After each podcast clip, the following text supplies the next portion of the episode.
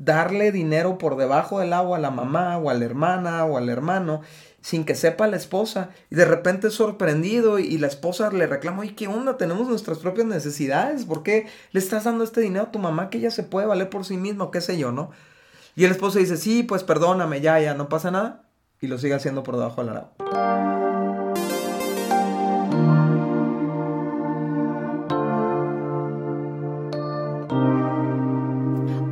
¿Cómo están? Nosotros somos Dani y Cintia y este es nuestro podcast Indivisibles. Bienvenidos, qué padre que nos están escuchando. Estamos muy contentos de continuar con esta serie que estamos hablando acerca de la dureza del corazón, Dani.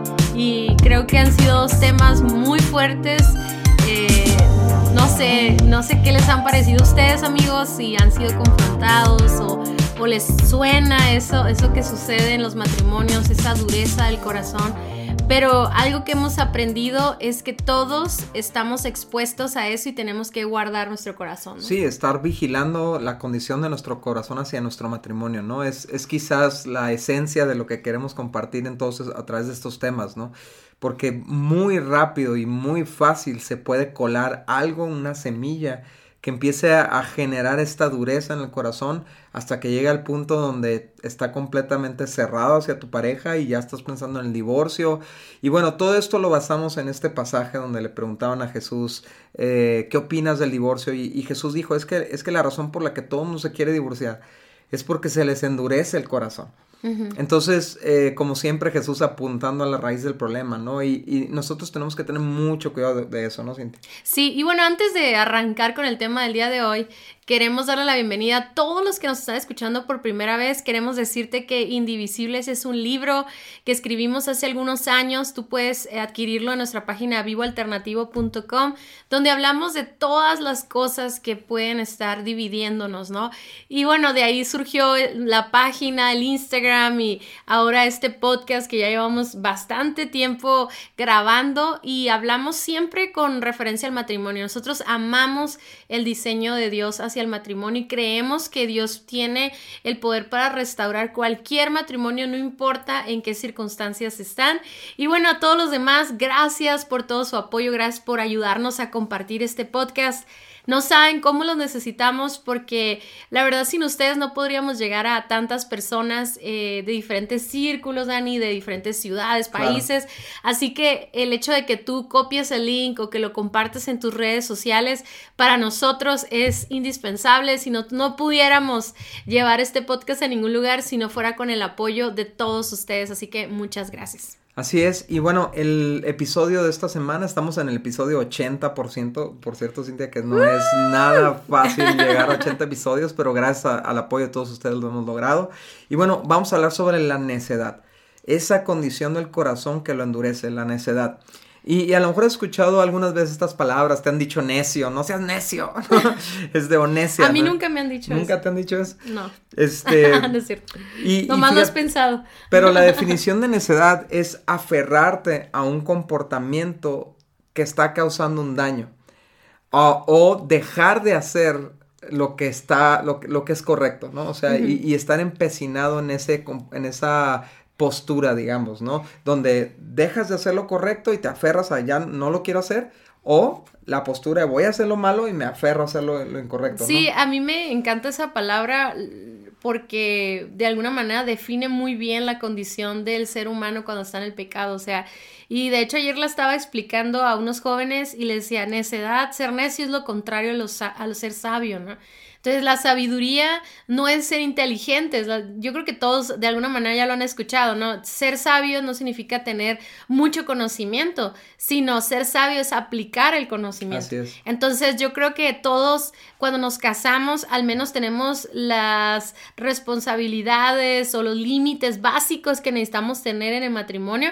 Digo, sé que hay, parejas que no lo tienen, ¿verdad? Pero la mayoría por, por, sentido común sabemos lo que está bien y lo que está mal o lo que va a afectar a nuestra relación. Entonces, ser sabios es saber eso y aplicarlo a nuestro matrimonio. Ser sabios es ah, producirle un bien a nuestra relación, protegerlo del adulterio, etcétera.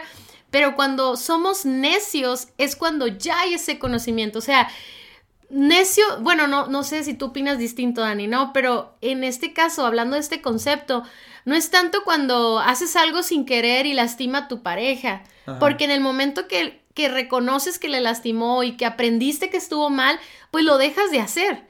Necedad tiene que ver con que sabes lo que estás haciendo. Así es. Y sobre todo los matrimonios que pues asistimos a una iglesia, estamos recibiendo palabra de Dios, ya sea por un curso o por una reunión dominical, estamos recibiendo constantemente lo que Dios quiere que hagamos y cómo quiere que nos comportemos y lo que Dios nos advierte en su palabra que no hagamos. Entonces es muy común encontrar parejas que aún después de muchos años de casados y de muchos años de conocer de Dios, entran en esta postura de sé que estoy mal, pero lo voy a seguir haciendo, ¿no?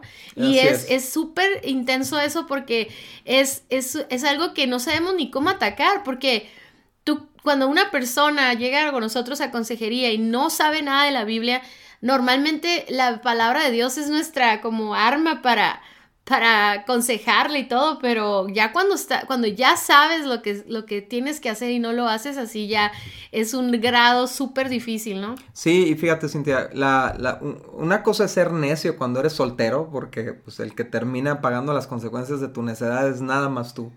Pero una vez estando casados, nuestra necedad necesariamente va a afectar nuestro matrimonio, va a afectar a nuestros hijos. O sea, ya no nos podemos dar el lujo de ser necios, de aferrarnos a un comportamiento, por más ah, agradable que sea para nosotros. Si está destruyendo nuestro matrimonio, nuestra familia, pues tendríamos que reaccionar. Pero fíjate lo que dice Jeremías 18 del 11 al 12.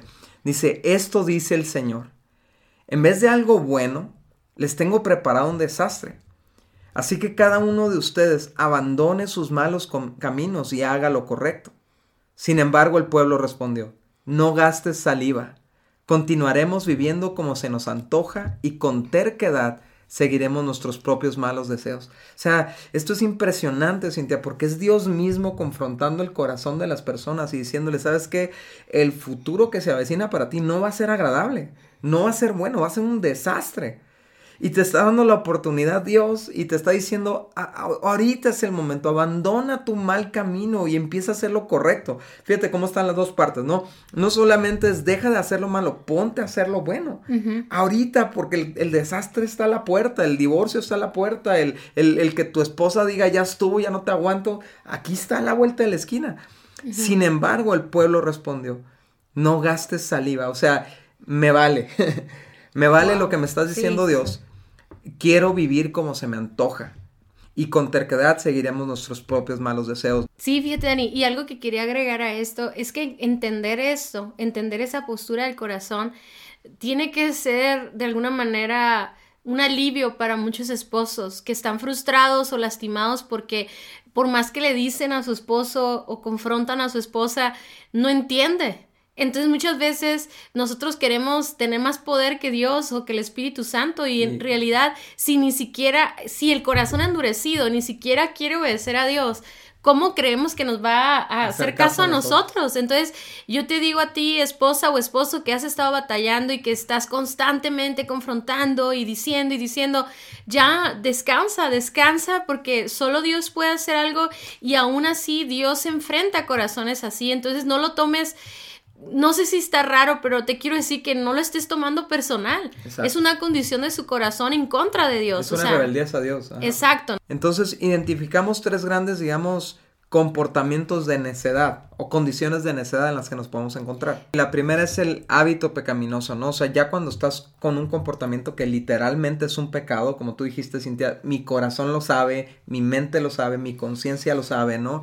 Y, y se, me ha, se me ha confrontado con la palabra de Dios y, y yo estoy aferrado a ese pecado, ¿no? ese hábito pecaminoso. Pasa mucho, por ejemplo, con los hábitos del alcoholismo, de la drogadicción, de la pornografía, de, los juegos, ¿no? De, juegos de, los juegos de azar o inclusive hasta los juegos de video, ¿no? Donde estás aferrado a eso y tu pareja te está diciendo, hey, estás, mira, le estás robando dinero a la casa, mira, te estás gastando demasiado dinero en alcohol, mira, te estás gastando demasiado dinero en cigarros, te estás y tú pues te vales, ¿no? Y como dice el pasaje, yo quiero vivir como se me antoja, quiero seguir con este vicio a pesar de lo que estás haciendo, ¿no? Otro ejemplo son las mentiras, Cintia. Cuando, cuando se te sorprende en una mentira y en vez de que haya un corazón arrepentido y digas, ¿sabes qué? Disculpa, me la regué, ya no te voy a mentir. No, dices otra mentira. Sí, de hecho, Dani, yo he escuchado a mucha gente decir, no es tan, fíjate, podrían perdonar la infidelidad, pero lo que no es posible es que la persona siga mintiendo. O sea, siga diciendo, no soy yo, casi casi le está enseñando la foto de la persona o el mensaje. literalmente, ese mensaje yo no lo escribí. Y está en tu celular y nadie más tiene tu celular y, y se aferra a la mentira, ¿no? Y, igual en otras mentiras se puede dar, pero en ese caso se me hace tan impresionante como todavía después de ser descubierta la infidelidad, todavía se aferra la persona a seguir mintiendo, ¿no? Sí, fíjate, y, es muy importante que menciones la infidelidad, porque la semana, digo, el, episodio pasado estuvimos hablando de cómo se te puede endurecer el corazón hacia tu pareja cuando te enganchas con otra persona, ¿no? Pero una vez que te sorprenden y una vez que se destapa y todo eso, hay, hay gente que su actitud es, pues me vale, hazle como quieras, pero yo voy a seguir con esto con este hábito pecaminoso, esto que, me va a destruir a mí, te va a destruir a ti, nos va a destruir a todos, pero me vale. Me voy a aventar con todo, ¿no? Este, otro, por ejemplo, otro comportamiento que causa mucha destrucción es la agresividad. Cuando hay gritos, cuando hay ofensas, cuando hay agresiones, cuando hay un problema del manejo de la ira que está causando violencia familiar, violencia doméstica, y se repite una, una, ocasión y causa un daño enorme y todo, y pues pides perdón, pero la próxima semana lo vuelves a hacer y no haces nada al respecto para trabajar con eso. ¿no? Sí, y yo quiero, fíjate, si se fijan, cada una de las cosas que hemos dicho, o algunos que tienen que ver con los vicios o con la agresividad, es, es ese punto en el que se convierte pecaminoso. O sea, todos tenemos hábitos. Entonces, por ejemplo, todos nos podemos enojar, pero dice la Biblia, no, pero no cometas pecado.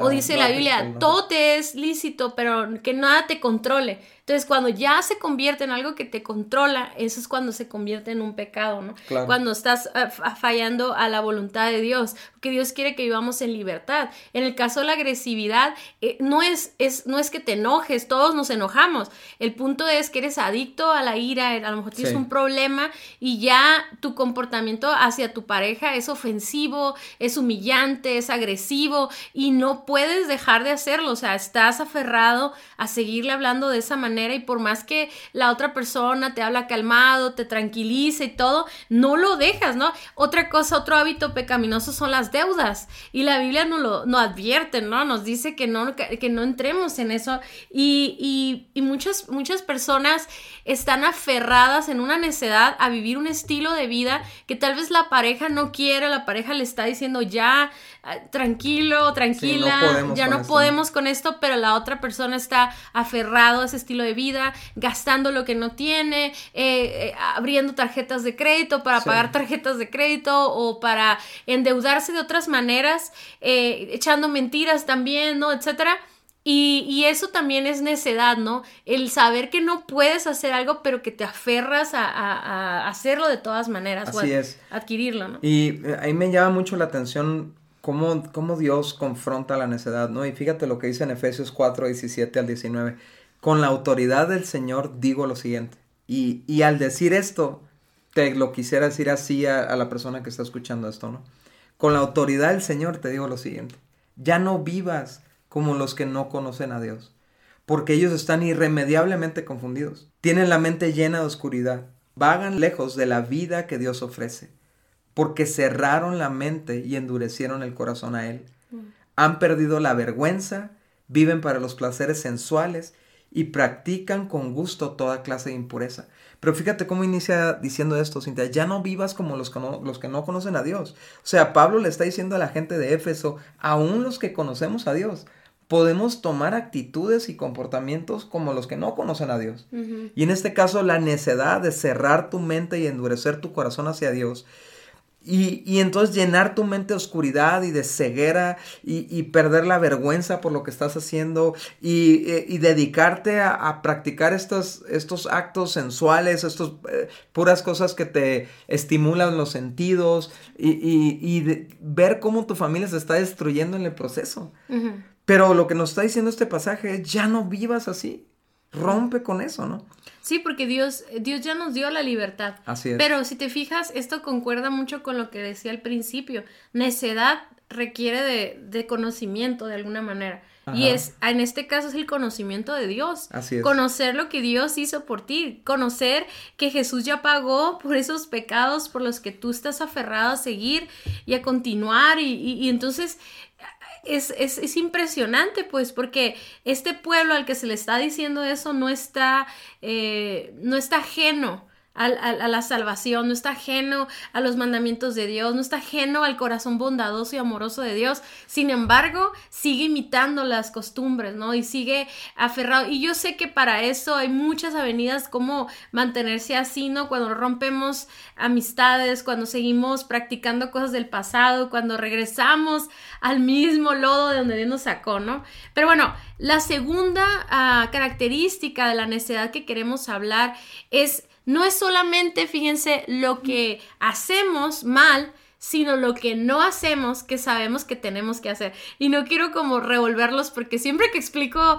acerca de la necedad siento que digo demasiado, pero es que necedad, recuerden como lo dijimos al inicio, es hacer lo que sé que está mal y no hacer lo que sé que está bien y es mi responsabilidad. Así es. Entonces eh, le llamaríamos omisiones a esto, ¿no? O sea, cosas que dejamos de hacer. O, y por ejemplo, aquí entra la apatía, cuando te vuelves apático a tu matrimonio y no quieres cambiar eso. O sea, no quieres cambiar tu actitud hacia tu matrimonio y no te importa lo que está pasando con tu pareja, no te importa lo que está pasando con tus hijos, no te importa lo que está pasando, los problemas que están enfrentando y te vale y, te vuelves apático. También es el, abandono emocional.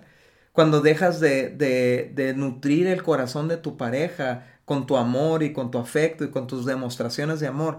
Eh, estás, estás omitiendo algo que es necesario que sea una constante en el matrimonio, que no puedes dejar de hacer. O sea, hay cosas que no nos podemos dar el lujo de dejar de hacer, pero cuando las dejamos de hacer, muchas veces nuestra pareja nos reclama. Ahí está el conocimiento que tú hablas, ¿no? Pero aún escuchando el reclamo, un reclamo justo, un reclamo genuino de que dejaste de hacer lo correcto, se nos endurece el corazón y decimos, pues me vale, no tengo ganas, no quiero. Y punto, ¿no? Como decía el pasaje de arriba, ¿no? Eh, con terquedad seguiré con mis propios deseos. ¿no? Sí, y, y, eso, Dani, así como lo hemos estado viendo en los diferentes episodios, empieza de poquito en poquito. Sí. O sea, por ejemplo, ese abandono emocional a veces es unas horas del día, ¿no? Como me peleo y no te hablo y hasta mañana te hablo. Y, y nos empezamos a permitir ese tipo de abandono y ya de repente eso se convierte en días, semanas y meses.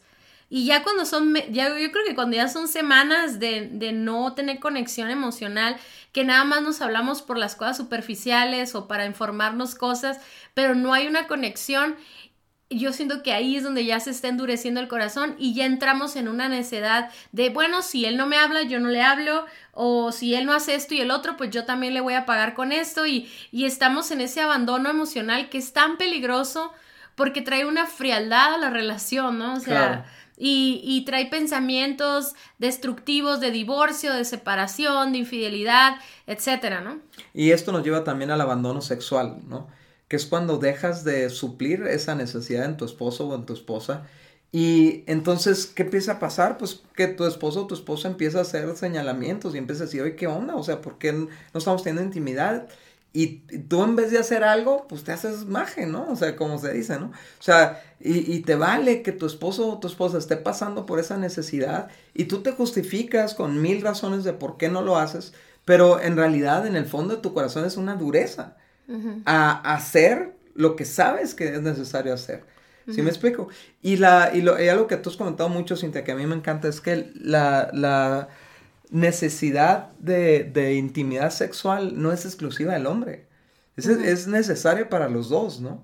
y, y, tú puedes estar boicoteando tu matrimonio, ya sea hombre o mujer, cuando tú no le pones atención a esa área de tu matrimonio y eres omiso en, en, esa, o haces caso omiso a la necesidad de tu matrimonio e intimidad. Y ahora, hay que identificar que la misma palabra de Dios nos indica que no nos neguemos el uno al otro. Exacto. Nos habla directamente, o sea, eso quiere decir que si Dios nos está dando una instrucción y nosotros nos hacemos de los oídos, así ah, tapamos los oídos, entonces estamos pecando. Y eso es algo bien importante que entendamos. De hecho, en Santiago 4:17 dice la Biblia, recuerden que es pecado saber lo que se debe de hacer y luego no hacerlo. Entonces, el pecado no es nada más cuando vas y, haces una acción. Incluso Jesús lo deja muy claro cuando le habla al hombre o a la mujer también, ¿no? Pero dice que cometes adulterio cuando deseas a esa mujer o a esa persona, no necesariamente cuando lo haces, ¿no? Entonces lleva todo a lo profundo del corazón. O sea, siempre empieza el pecado en el corazón y entonces cuando nosotros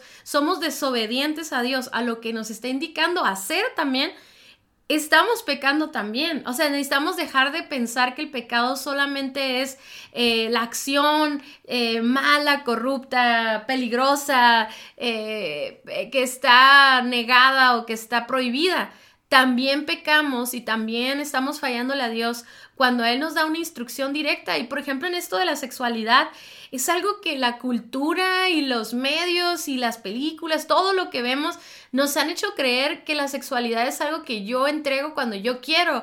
Y obviamente no estamos hablando de tener relaciones sexuales eh, con violencia y a la fuerza ni nada.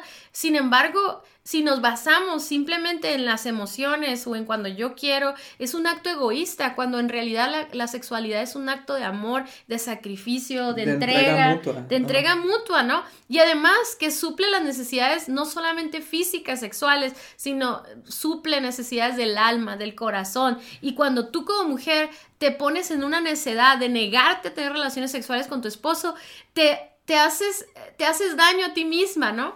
Tú misma te estás haciendo daño a necesidades de tu corazón que necesitan ser eh, solucionadas o suplidas. Y muchas veces nos vengamos de la pareja por lo que hizo con nuestra intimidad sexual, cuando en realidad necesitamos esa intimidad para volver a la conexión y volver a restaurar nuestra relación. No sé si me explico. Entonces, también otra área de estas omisiones, que es esta área en la que estamos hablando ahorita, esas necedad, esta característica de necedad, son las irresponsabilidades.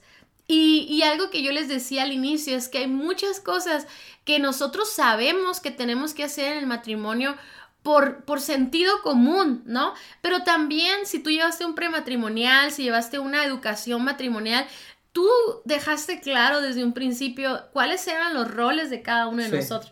Sí, o eh, simplemente cada matrimonio se organiza, ¿no? Y hay roles, digamos, primarios que dados por Dios y hay otros roles que nosotros definimos por nuestras aptitudes o capacidades, pero al final de cuentas nos dividimos la chamba, ¿no? de, la familia, del matrimonio y de la familia. Pero de repente hemos visto muchas ocasiones que uno de los dos decide, pues no lo voy a hacer, ¿no? O sea por ejemplo, vemos que, es un, hay un llamado al hombre a ser proveedor de su casa y pues hay hombres que dicen, pues no, no quiero, me voy a quedar aquí en la casa a gusto, no va a hacer nada, ¿no? Y, y, empieza a causar un caos económico, un estrago, ahí viene lo que, lo que decía el primer pasaje, ¿no? Ahí viene el desastre, a punto y dices, pues hazle como quieras, pero yo no voy a hacer nada. O, o, o sea, no sé, ¿qué otro ejemplo puedes dar? Sí, no, lo que pasa es que Dios Dios de alguna manera en su palabra deja muy el hecho de ser hombres y mujeres y ser diferentes nos da ciertos roles a cada uno y cada uno nos podemos apoyar y organizar y todo, pero por ejemplo, una de las cosas que la, mujer hace en su hogar es, es darle calor al, hogar, suplir, eh, alimentar emocionalmente y aún físicamente a su hogar y, y muchas veces por, por ideas, por mensajes que hemos recibido, hay mujeres que ya no quieren hacer nada en su casa.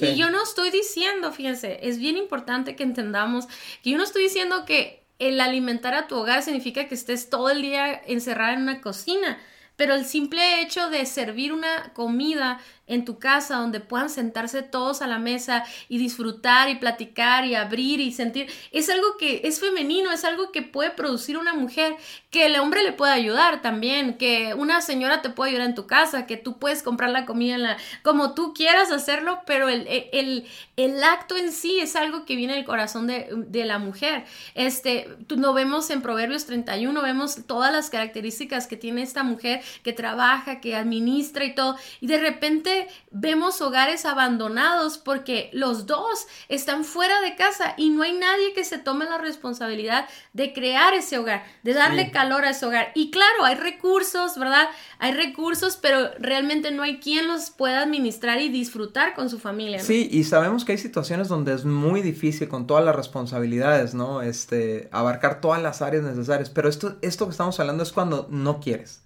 O sea, cuando tu corazón está necio no lo voy a hacer. O sea, tengo el tiempo, pero no lo voy a hacer. ¿No? Y, y, y, ahorita, Cintia, vemos muchos, por ejemplo, muchas parejas, sobre todo parejas jóvenes, donde él está trabajando de tiempo completo y pues le está pegando mucho y todavía tiene que llegar a casa y aventarse toda la bronca del, del, día porque la esposa que se quedó en casa no hizo nada en todo el día, no, no quiere.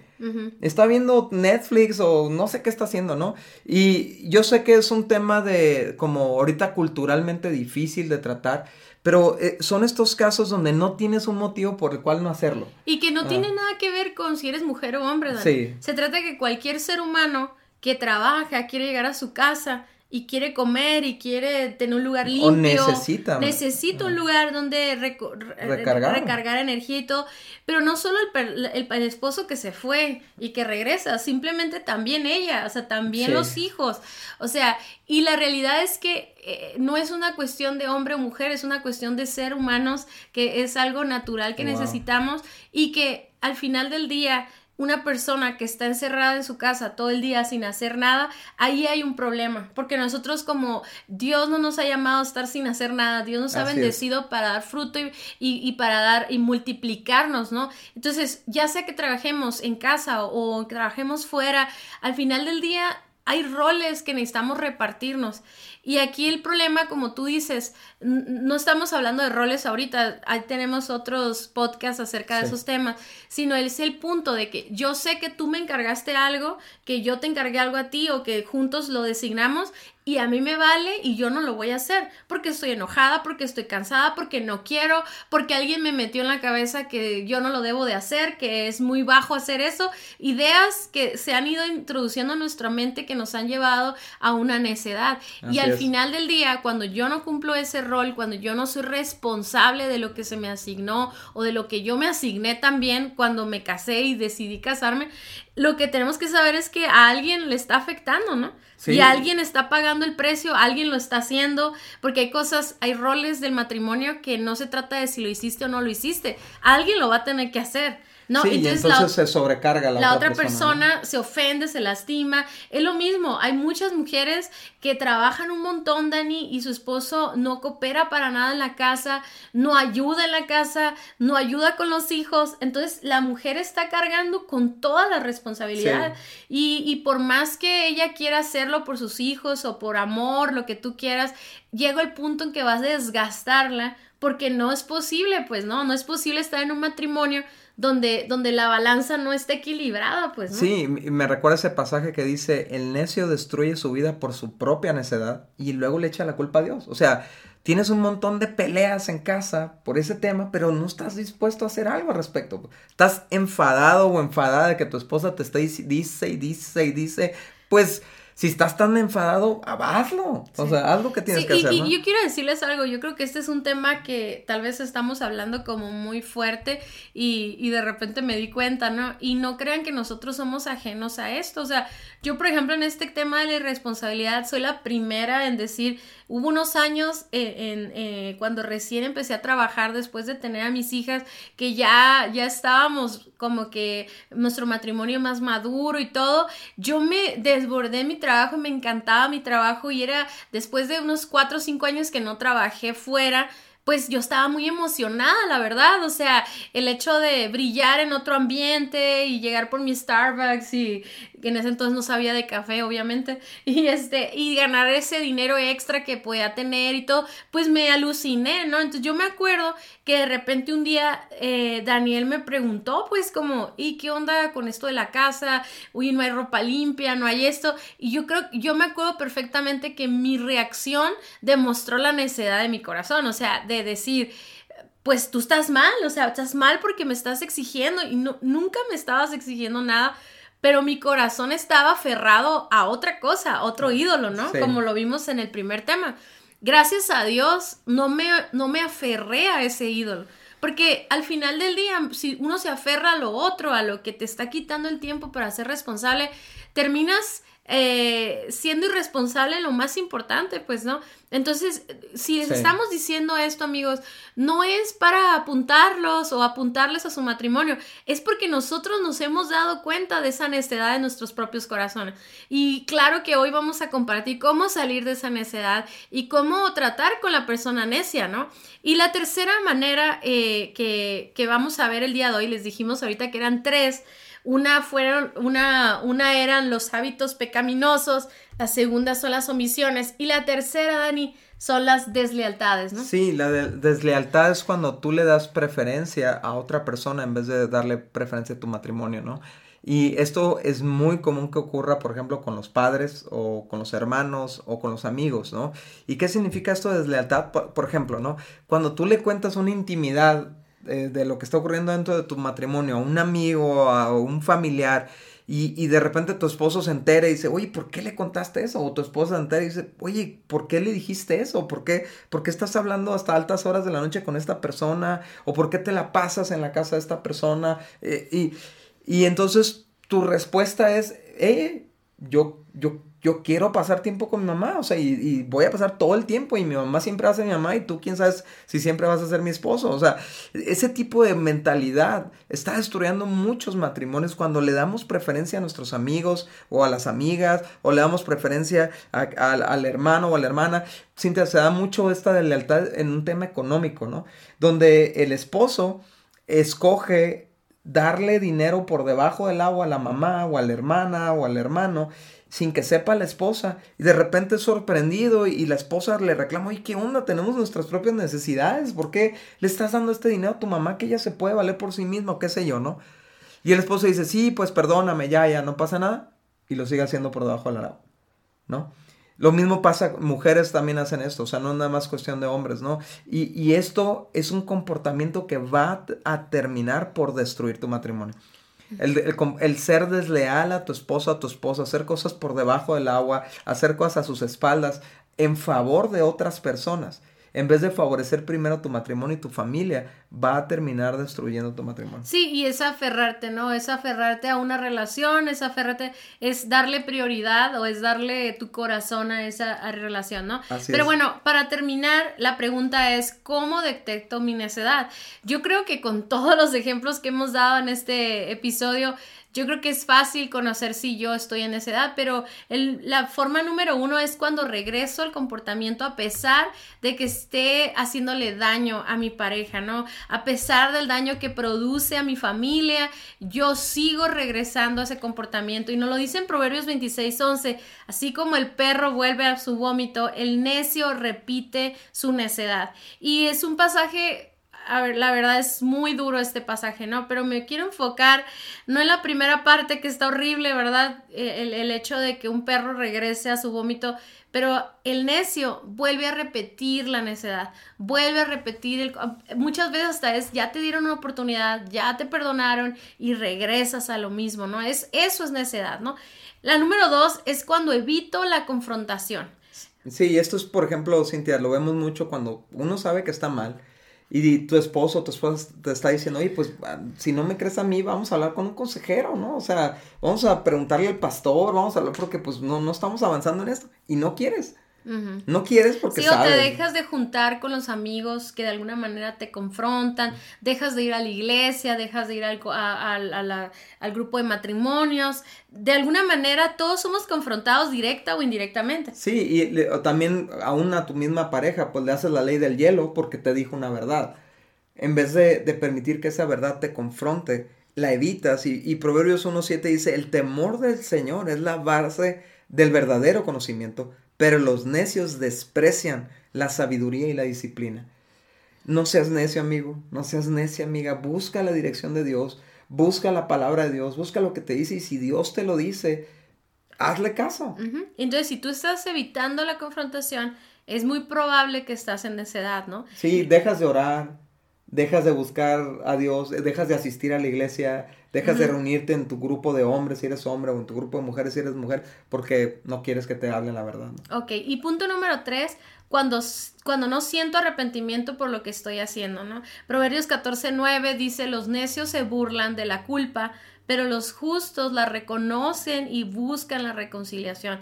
Entonces, arrepentimiento es doloroso porque te das cuenta de un comportamiento pues que le está afectando a tu familia, a tu esposa o a ti mismo y, es doloroso reconocerlo, pero arrepentimiento es un cambio de mentalidad. Pero si tú sabes que estás mal, pero no sientes arrepentimiento, algo está pasando con tu corazón. Ah, es probable que ya esté endurecido y ya estás en necedad yo creo que Cintia, una forma de identificar esta condición donde no siento arrepentimiento por lo que estoy haciendo es cuando digo, pues así soy yo, y de como quieras. O sea, no estoy dispuesto a cambiar. Eh, como, dice, como decía el pasaje al principio, decía, no gastes saliva. O sea, ya déjame fregar, déjame molestar, no pienso cambiar. Amigo, amiga, date cuenta, como dicen, ¿no? Date cuenta, vete a un espejo Ve tu condición de necedad y entiende que sí puedes cambiar, porque Dios te puede cambiar. Dice, dice la Biblia, voy a tomar tu corazón necio y rebelde y lo voy a convertir en un corazón tierno y receptivo. Dios puede cambiar tu corazón si lo dejas, si se lo permites. Dios puede cambiar tu mente, Dios puede cambiar tus actitudes, Dios puede cambiar tu comportamiento. No te tienes que conformar con así soy yo, porque así soy yo el, como eres hoy no va, no va a producir la vida que tú estás deseando. No va a producir las metas y los sueños y los anhelos que tú esperas hacia tu matrimonio, la clase de vida que tú esperas llevar con tu pareja. El así soy yo actual no va, no va a dar el ancho. Hay que hacer cambios.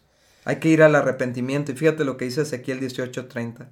Arrepiéntete y apártate de tus pecados no permitas que tus pecados te destruyan.